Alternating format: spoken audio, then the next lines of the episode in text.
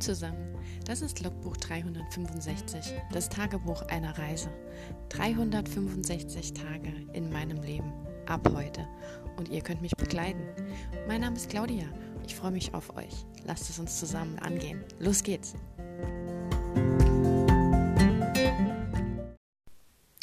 Hallo und willkommen zu Tag 167 von 365. Wir haben heute etwas später, es ist Sonntag, 20 vor 9 abends.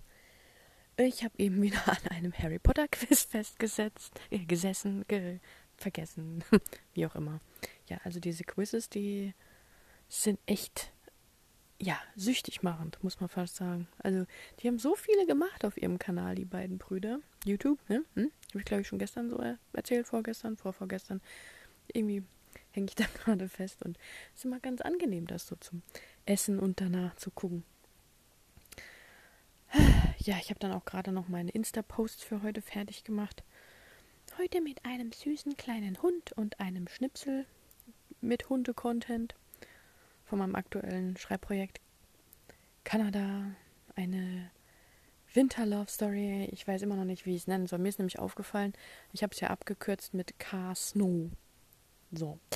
Wenn man Casno auf äh, Instagram, also den Hashtag zusammengeschrieben C-A-S-N-O eingibt, kommen irgendwelche K-Pop-Typen. Und weil ich in dieser Szene so absolut gar nicht unterwegs bin, weiß ich absolut nicht, was das bedeutet und habe so ein bisschen Schiss, dass das was Schlechtes ist oder eben diese, ob es eine Band ist oder ein Typ von denen. Ich habe keine Ahnung, also bin ich da irgendwie wieder von weggegangen.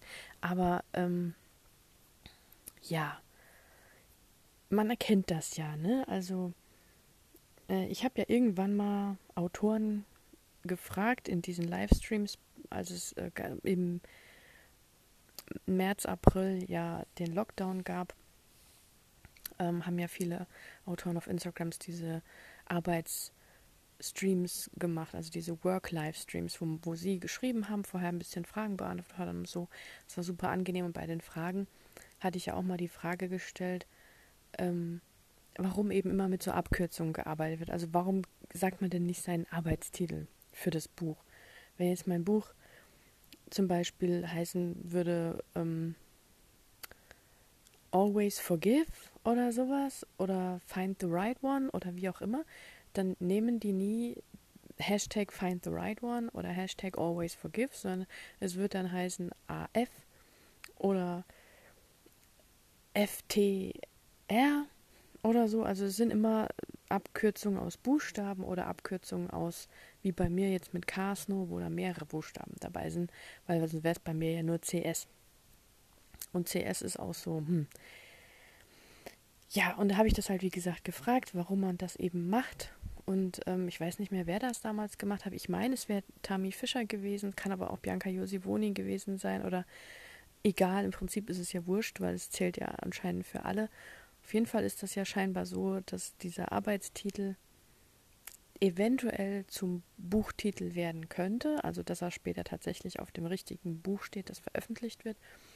Und um eben diesen Titel nicht ungeplant in fremde Hände zu geben, weil jemand sagt, oh, das hört sich gut an, ich will ja jetzt im Moment gerade ein Buch veröffentlichen, dann nehme ich den dann ist der nämlich weg. Und dann sitzt du da mit deinem Projekt, das unter diesem Arbeitstitel läuft.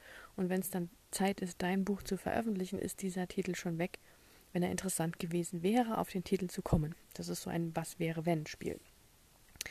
Das heißt also aus diesem Grund benutzen zumindest veröffentlichte Autoren, weil sie eben von dieser Gefahr wissen, für ihre Projekte ähm, entweder nur Abkürzung oder wenn halt schon eine, eine Buchreihe rauskam, wie zum Beispiel bei Tami, ähm, die ähm, Burning Bridges, Sinking Ships und Hiding Hurricanes Reihe, spielt ja in dem ähm, erdachten Städtchen Fletcher und dann äh, nennt sie die, Reihe quasi die Fletcher-Reihe und sagt jetzt zu ihrem aktuellen Projekt Fletcher 4.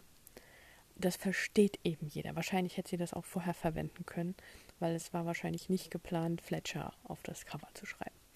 Ja, ähm, aber zum Beispiel habe ich ja auch bei, also ähm, Marie Krassoff macht das zum Beispiel auch, dass sie ihre Sachen immer ähm, abkürzt mit ähm, zum Beispiel Harley ist ihr aktuelles Projekt nach, ähm, ähm, nach dem Bienenprojekt. Das hat sie dann auch als Bienenprojekt genannt. Also ich sage jetzt zum Beispiel zu meinem äh, Götterprojekt damals, habe ich ja immer Hades Projekt gesagt. Also Projekt ist nicht der Buchtitel, sondern es ist einfach nur, weil ich ein Buchprojekt habe und es geht um den Göttervater Hades.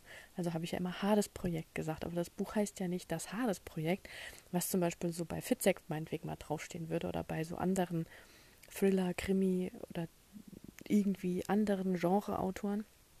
Da könnte ich mir vorstellen, dass man auch das Hades-Projekt als Titel nimmt, aber bei mir geht es ja nicht um irgendein Projekt, das den Codenamen Hades hat, das in dem Buch dann vorkommt, sondern ich benenne mein Buchprojekt einfach nur Hades-Projekt. Das hat einen ganz anderen Namen gehabt den ich jetzt aus den gleichen Gründen, die ich ja gelernt habe, auch nicht in die Welt hinaus posaunen möchte, obwohl ich meine Namen eigentlich sonst immer gern teile, weil ich erfinde eigentlich immer super gern Namen und ich finde es dann schade, wenn man da immer so drumrum reden muss. Das ist genau das gleiche wie mit diesem Hashtag Werbung, wenn man eben nicht über die Streaming-Anbieter reden darf, weil man eben dafür sonst Werbung machen würde und ähm, oder warum ich zum Beispiel auch sage, das schwedische Möbelhaus mit den vier Buchstaben, dann weiß auch jeder, was gemeint ist, aber man sagt halt nicht den, den Klarnamen, weil das dann wiederum Werbung wäre. Also einerseits ist das so ein Schlupfloch, aber andererseits finde ich es halt auch bei Buchtiteln jetzt blöde,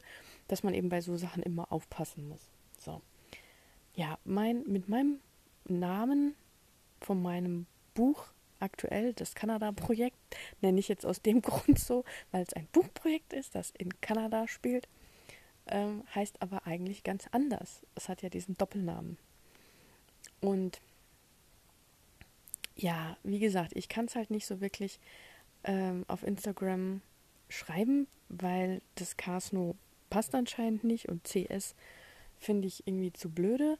Der Witz war, dass ich ja das Projekt mit den Kamelen und dem Clamping in ähm, Ägypten hatte die gleichen Anfangsbuchstaben.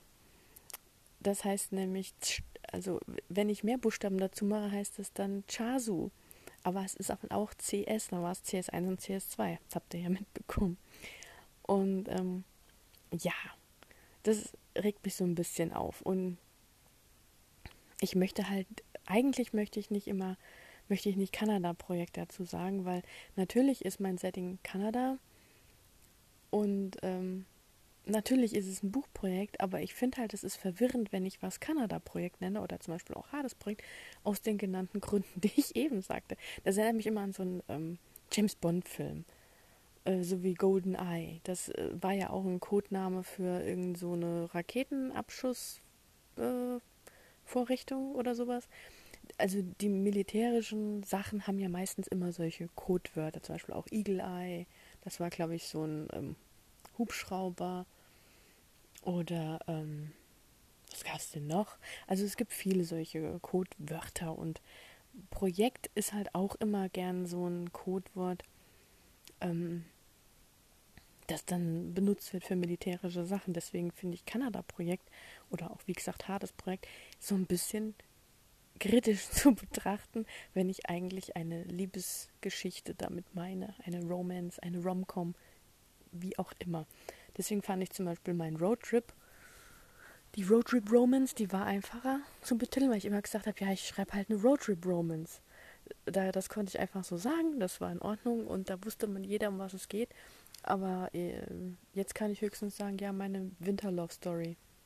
Yay. Aber das ist so viel und dabei ähm, würde ich mal sagen, wenn ich jetzt das sage, ich schreibe an einer Winter Love Story, denken halt sehr viele an Weihnachten oder an irgendwas mit, ähm, ja, mit Weihnachtsmann oder Liebe unterm Tannenbaum oder was auch immer. Und das hat ja bei mir gar nichts zu tun. Mir geht es einfach nur um die Jahreszeit. Also ich habe eine Jahreszeit, Winter, die ich eben damit ähm, ja, benutze. So wie wenn, wie jetzt zum Beispiel auch in der vergangenen ähm, Impress Challenge, gab es ja auch bei der Romantasy Challenge, ging es ja auch um eine Sommer-Romance. Also da konnte man ja in der Romance-Geschichte, konnte man ja entweder was über Sport schreiben, über Schrebergärten oder allgemein einfach eine Sommerromance. Ich glaube, das war's. War es noch was? Sport, Schrebergarten und was nur das, nur Sommer. Weil, ich meine, als die Romantasy hatte ja Götter, Vampire und Feen. Das waren ja deutlichere Sachen.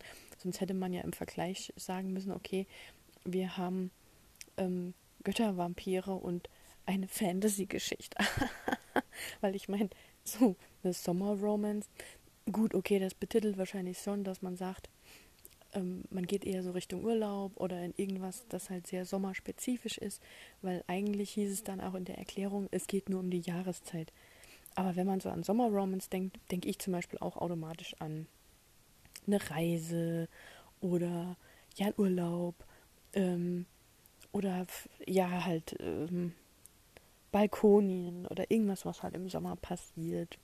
Was weiß ich. Naja. Ähm, Genau, gestern Abend, das muss ich jetzt gerade noch erzählen, weil ich ja eben schon wieder ähm, dran rumgedacht habe, war nämlich, dass ich ähm, gestern Abend, sorry, ich war gerade kurz abgelenkt, gestern Abend die ähm, mir plötzlich gedacht habe, oder mein Kopf plötzlich gedacht hat, er müsste an einer neuen Idee rumdenken, wo ich dann so dachte, warum? ich bin ja jetzt wirklich in diesem äh, Kanada-Projekt, ich bleibe jetzt einfach dabei, damit wir wissen, von was wir reden, damit ihr wisst, von was ich rede, so, ähm, bin ich ja eigentlich total drin. Und habe ja auch was zu tun. Also es ist ja auch ähm, eine Sache, die ja abgegeben werden soll, ähm, beziehungsweise wo jemand drauf wartet, wo ich eine Chance habe mit. Und ähm, normalerweise würde ich ja da jetzt, also habe ich überhaupt keinen Grund an was anderes zu denken, weil der Plot ist auch gut, es ist ausgedacht, es läuft eigentlich, ich muss es eigentlich nur schreiben, überarbeiten, abschicken und so. Und trotz allem äh, hat mein Kopf gestern Abend rumgedacht. Und zwar bin ich einfach mal wieder bei Once Upon a Time, also der Serie, der TV-Serie oder ich weiß nicht, wie man das sonst nennt, also was zum Schauen, nichts zum Lesen. ähm, und Hook gelandet, weil Hook, also mir ging es darum, ähm, Hook ist ja eigentlich, wenn man von dem Ursprung ausgeht, jetzt nicht von Once Upon a Time, sondern von dem Ursprung, wo der Charakter herkommt, ist ja von Peter Pan entweder Buch oder Disney-Movie. Die Geschichte ist ja relativ ähnlich, aber Hook ist ja auf jeden Fall in dieser Konstellation von der Grundstory der Bösewicht, der Schurke, der Villain, whatever. Er ist ja der Gegenspieler von Peter Pan. Und er ist ja der Böse. Und in beiden, also ich weiß nicht, wie er im Buch dargestellt wird, aber zumindest im Disney-Movie, aber auch später in der Realverfilmung mit ähm, Dustin Hoffman. Und, ähm, ach Gott, wie heißt er denn? Mir fällt nie sein Name ein. Der hat auch bei Good Will Hunting mitgespielt. Und bei Mrs. Doubtfire. Das ist einfach schlimm. So ein guter Schauspieler. Ähm, auf jeden Fall ist er ja in, in, der, in dem Disney-Film und auch später in der Realverfilmung ja eigentlich ein sehr alter Mann und auch nicht unbedingt hübsch.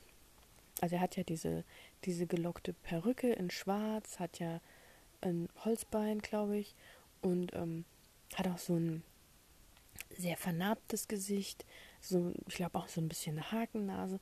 Sieht so ein bisschen eher aus wie der Barbossa aus Piraten der Karibik oder Flucht der Karibik.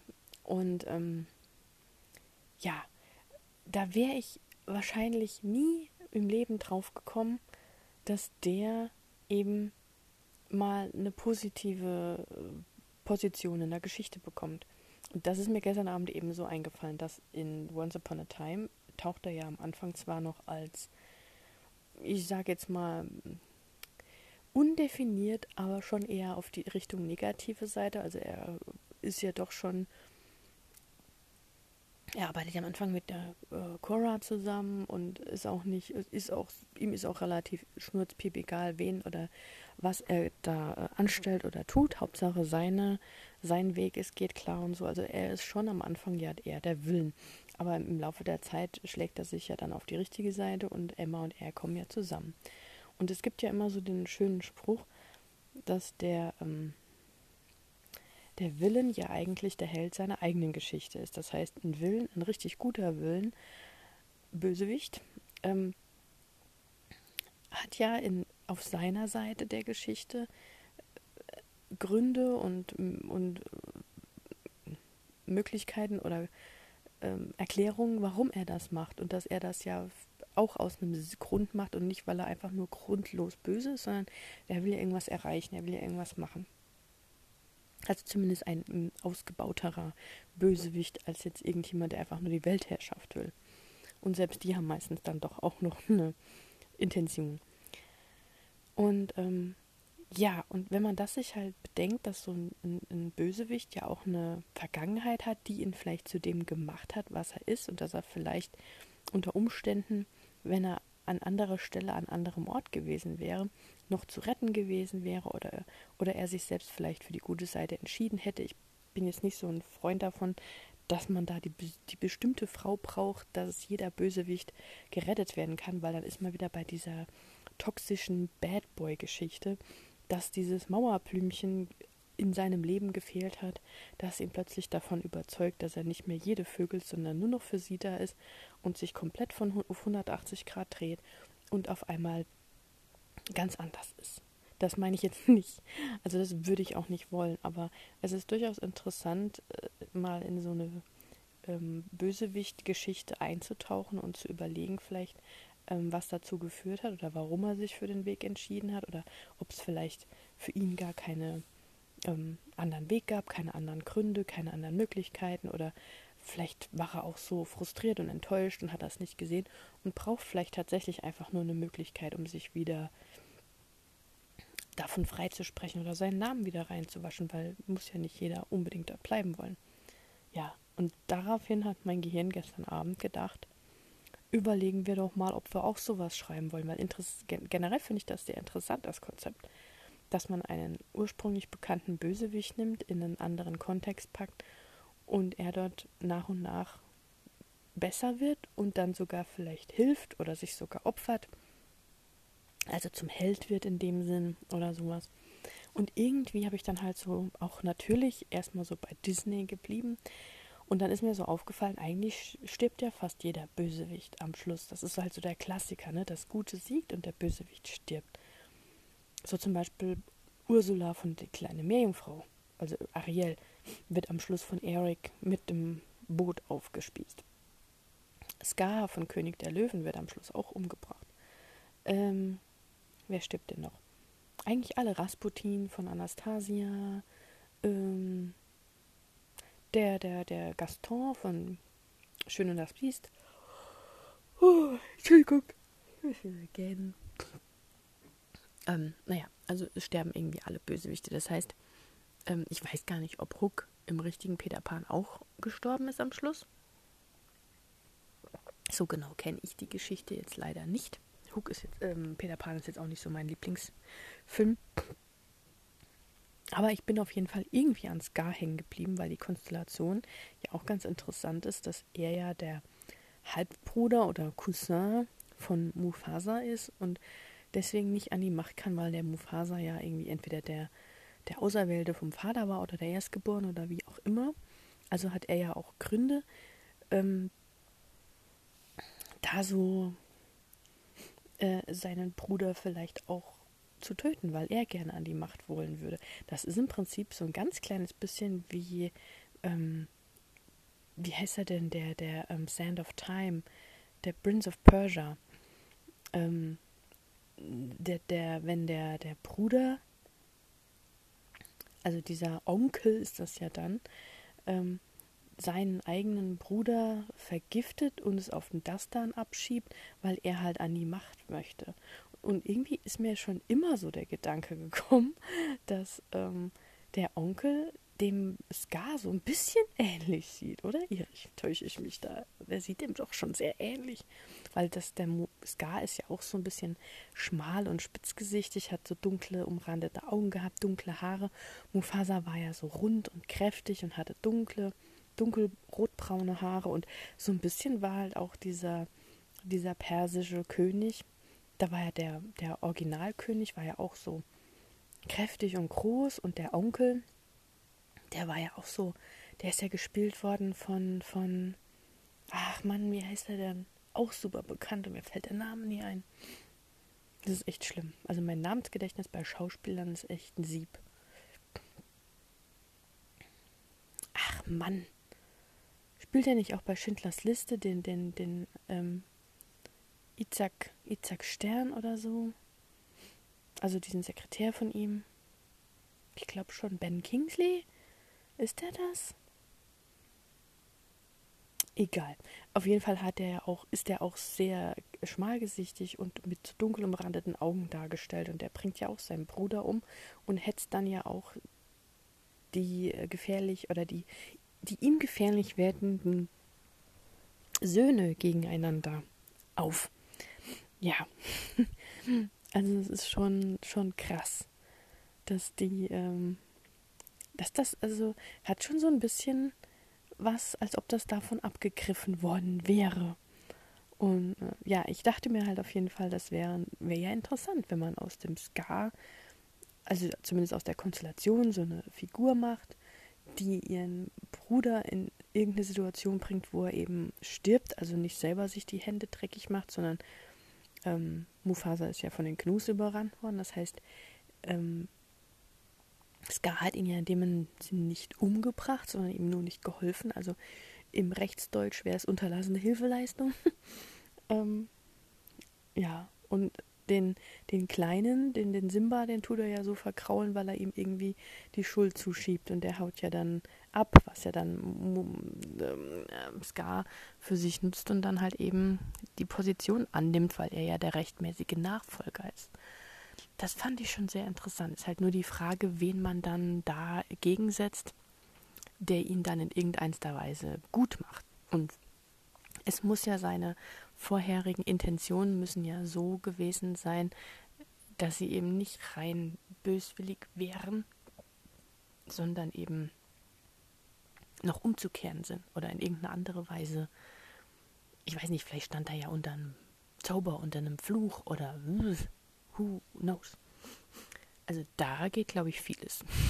ja, auf jeden Fall hatte mein Gehirn einfach aus diesem Grund dann diese Idee. Toll. Ja.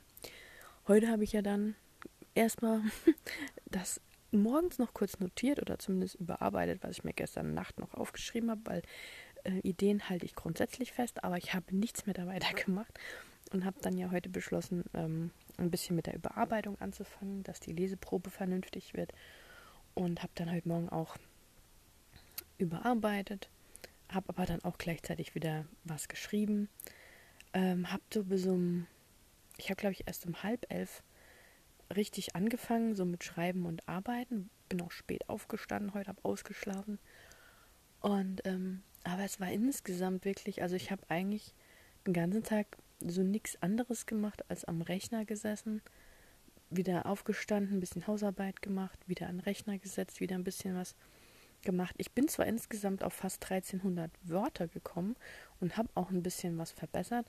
Hauptsächlich habe ich halt das erste Kapitel überarbeitet und Sachen dazu geschrieben und umgestellt, weil manche Textpassagen fand ich schon gut, aber die hatten dann ähm, besser an eine andere Sache, an eine andere Stelle gepasst im gleichen Kapitel.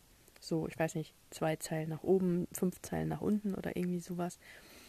Ähm, ja, weil das erste Kapitel ist halt ein bisschen schwierig. Also der Punkt ist halt, dass die Geschichte an sich natürlich in, in äh, Kanada selbst was ganz anderes ist, weil es ja eine eigentlich so eine, wie gesagt, so eine, so eine Fish out of water Story ist. Also sie kommt ja dahin, ist gar nicht in ihrem Element, kann irgendwie überhaupt nichts und will aber alles Mögliche versuchen.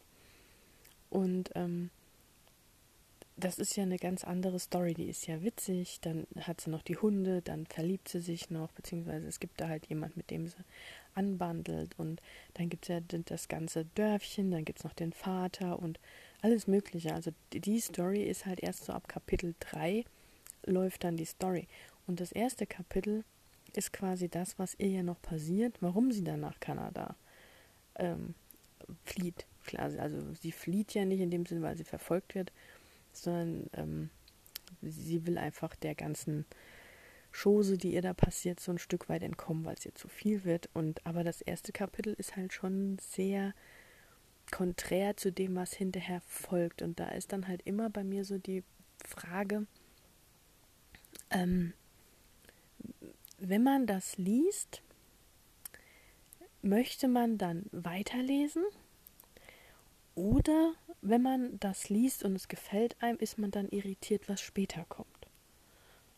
Das ist ja so, weil am Anfang im ersten Kapitel und auch noch so ein bisschen im zweiten nicht mehr, aber im ersten Kapitel geht es halt hauptsächlich um dieses ganze Internetkram, um die ähm, Hasskommentare, was ihr halt passiert, ähm, wer ihr da alles auflungert und wie sich halt so ihr, ihr Freund da ähm, verhält und sie im Stich lässt.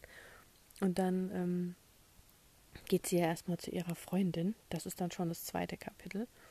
Also sie ist schon relativ schnell dann da weg, aber trotzdem ist das erste Kapitel halt erstmal so eine volle Ladung.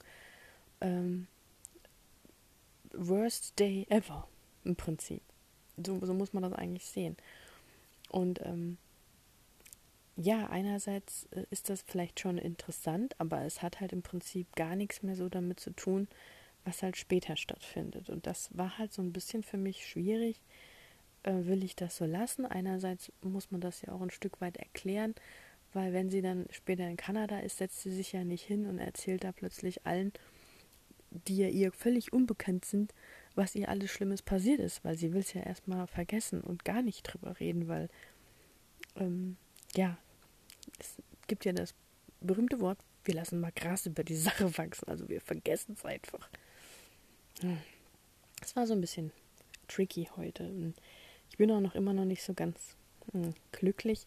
Und da kommen dann halt auch nicht so viele Wörter bei rum, weil man doktert dann halt an so einzelnen Formulierungen oder man überlegt halt, ähm, will ich den Satz so drin lassen oder hört sich das zu zu schlimm an oder ist das zu traurig, ist das zu weinerlich, ist das, weil man die Protagonistin soll ja auch irgendwie ähm, sympathisch in irgendeiner Weise rüberkommen oder irgendwie, ähm, wie soll man das sagen, ähm, mit, man soll ja Mitgefühl mit ihr haben oder sowas und ja, ich, das, das ist wirklich ein super schwieriges erstes Kapitel. Also da kann man sich wirklich ähm, die Gehirnzellen wund schreiben, habe ich so einen Eindruck.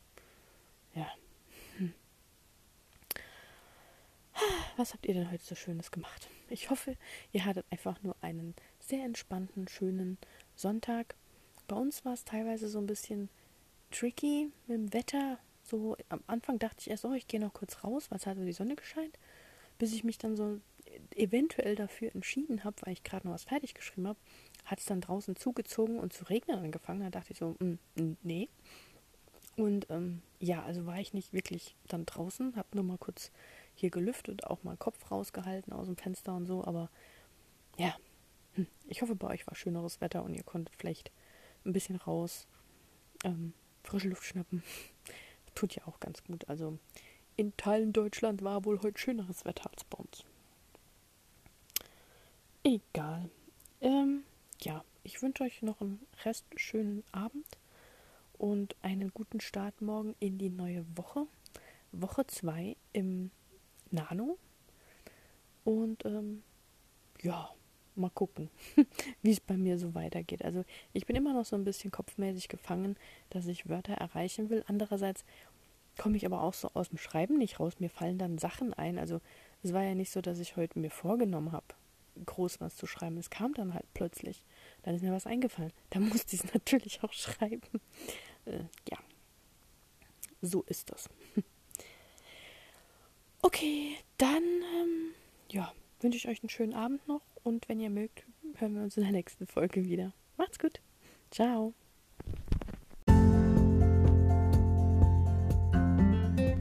Das war ein Eintrag vom Logbuch 365, das Tagebuch eines Jahres. Und morgen geht's auch schon direkt weiter. Ich freue mich auf euch, eure Claudia.